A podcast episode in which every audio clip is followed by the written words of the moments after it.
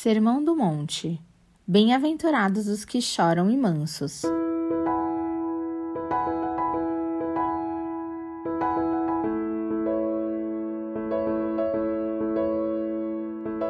Neste episódio, vamos tratar de duas bem-aventuranças: os que choram e os mansos.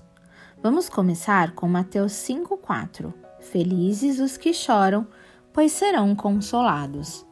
A lágrima derramada no lugar secreto tem grande valor diante de Deus. E este choro descrito no Sermão do Monte não tem relação com circunstâncias ou estações difíceis que podemos passar. É algo produzido pelo Espírito Santo, uma tristeza que é gerada em nós, levando à alegria de Cristo. O lamento pode ser gerado por arrependimento. Joel 2:13 e o Espírito Santo nos mostra quem somos diante de Deus, pecadores e necessitados da graça dele. Essa tristeza gerada nos leva ao arrependimento. Deus é luz e quando nos achegamos a Ele, somos expostos ao nosso pecado. E ali é revelado aquilo que em nós não está de acordo com a Sua vontade. E se porventura não estamos experimentando este choro, talvez estejamos longe da luz. Não podemos ser discípulos de Jesus e continuarmos sendo os mesmos.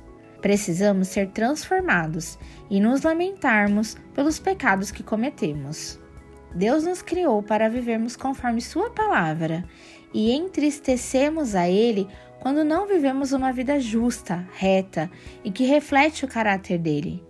Ele se importa com o nosso coração e com a forma que vivemos.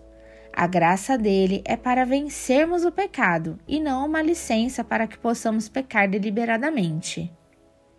Em Mateus 5,5 encontramos: Bem-aventurados os mansos, porque herdarão a terra. Manso é alguém que entendeu que sua agressividade e dureza não são armas válidas para o avanço de seus projetos ou dos de Deus.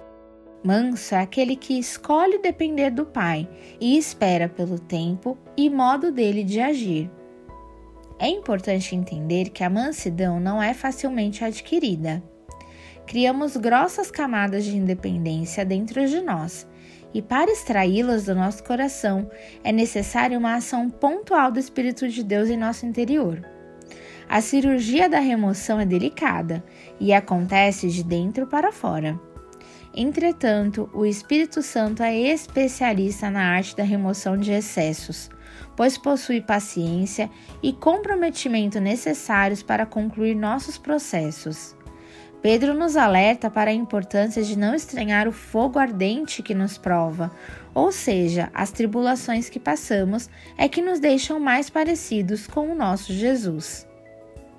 Precisamos conhecer Deus a ponto de ficarmos constrangidos com o quanto somos pecadores e necessitamos de Sua graça.